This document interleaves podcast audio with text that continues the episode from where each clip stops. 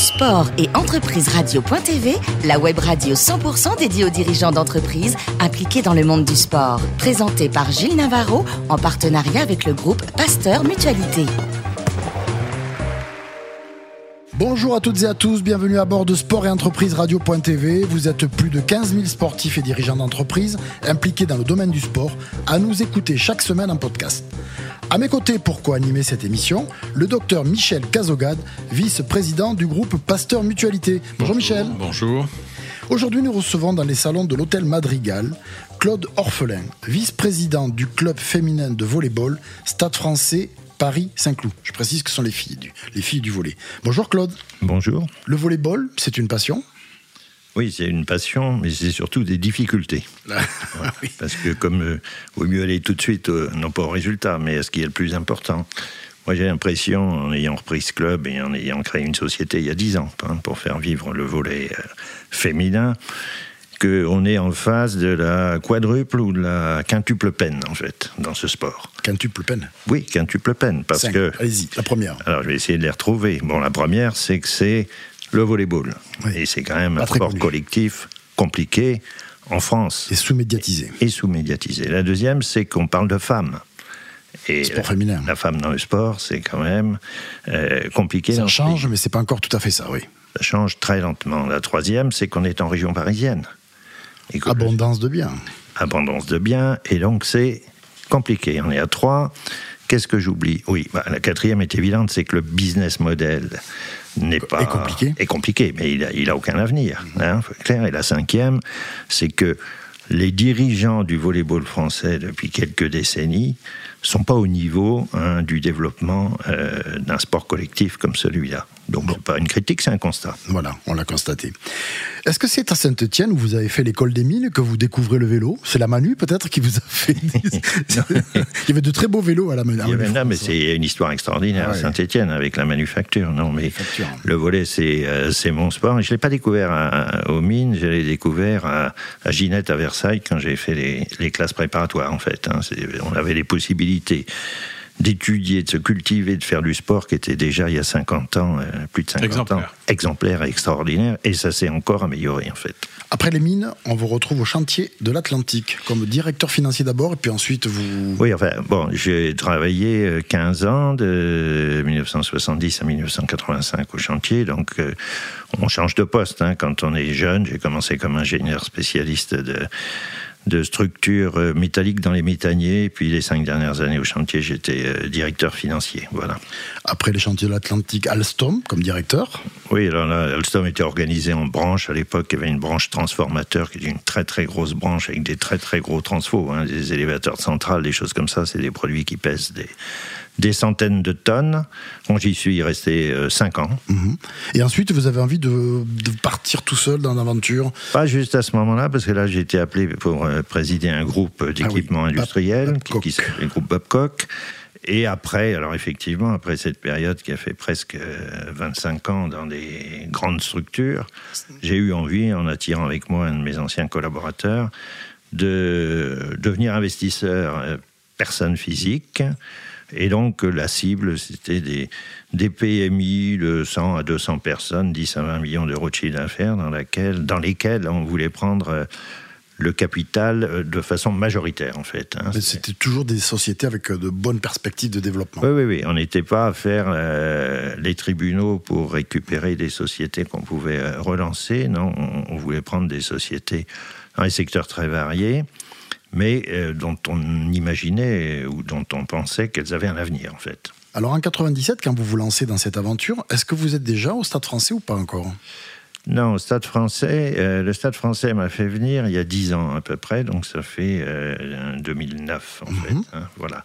Donc j'étais déjà à Paris, mais euh, j'étais pas au Stade français en fait. Hein, et quand le Stade français m'a fait venir, c'est parce que déjà il y a 10 ans, ce, ce club euh, qui était devenu professionnel euh, par la, la, fusion, on va dire ça comme ça, entre le Stade français volley et le Saint-Cloud volleyball, bon, allait disparaître en fait. Mais vous n'y êtes pas arrivé accidentellement, c'est parce que vous ah avez... Non, non, non, c'est le président du Stade français euh, de l'époque que je connaissais bien et qui m'a dit, Claude, il faut que tu viennes, voilà, et tu essayes de faire quelques quelque chose. Parce qu'il y a un événement que vous avez créé et qui, qui existe toujours et qui marche très bien, Claude Orflin, qui est le master de, de beach volley à oui. c'est ça? Oui, oui, c'est ça. Alors ça, c'est quelque chose, moi j'ai créé pas mal de choses dans le sport, mais c'est une opération assez... 35 euh, ans que ça dure?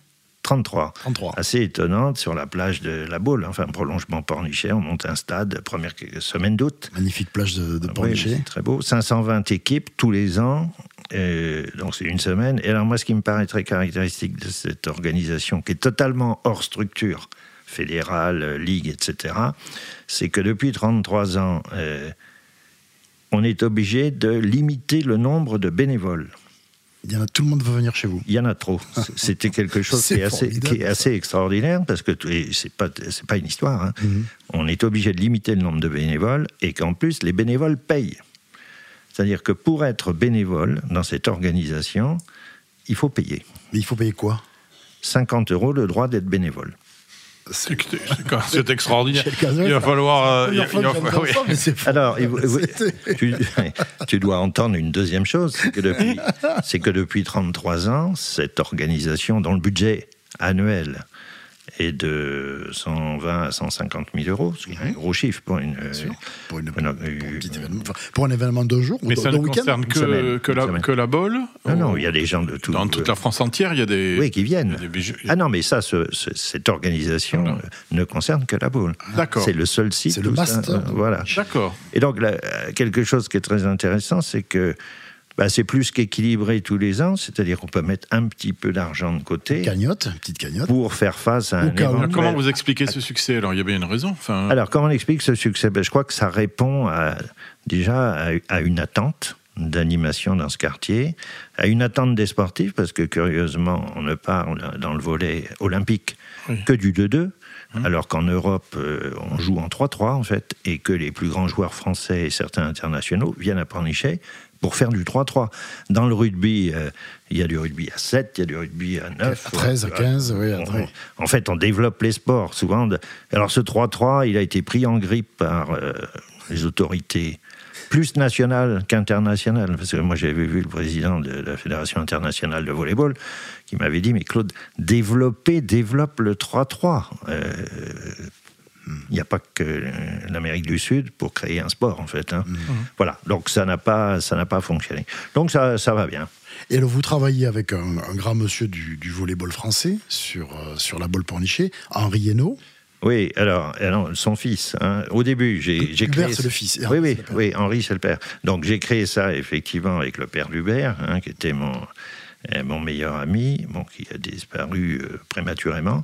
Mais c'est assez amusant. Il y a une génération euh, de sportifs. Euh, les familles viennent là-bas. Enfin, bon, quand on parle de, tous les grands joueurs français, on s'aperçoit qu'il y a beaucoup de leurs parents qui étaient là-bas. Est-ce que le master est mixte Il y a des équipes femmes et des équipes hommes? Alors, bonne question. le master est mixte. Mhm. Mais on voit très bien que bah, le sport féminin, même dans le volet, euh, n'est pas au niveau du sport euh, masculin. Et on essaye d'être euh, d'appliquer la. C'est au niveau. Oui, oui, oui non, mais on, tient par exemple à donner la même somme parce qu'on donne beaucoup d'argent quand même pour un tournoi de volley. On donne la même somme aux hommes et aux femmes. Il y a des prix. Il y a des prix. Ah oui, oui, il y a des ah prix très significatifs. D'accord. Et ben, on s'est aperçu cette année encore que dans la la, la, compétition, la poule la plus haute, il y avait 40 équipes de très haut niveau en hommes et il n'y en avait que 15 en femmes. Filles, oui. Ah oui, donc c'est un vrai problème.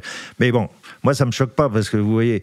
Euh, oui, quand vous avez les difficultés que vous avez à faire vivre une équipe de volleyball de, de Ligue 1 à, Paris en plus, oui, oui, oui, ça vous étonne pas que ces difficultés-là vous les retrouviez à d'autres niveaux. Oui, oui, bah, il y a des indicateurs qui sont terribles quand vous regardez, bon, c'est ce que je dis souvent euh, aux, hommes politiques de la région parisienne.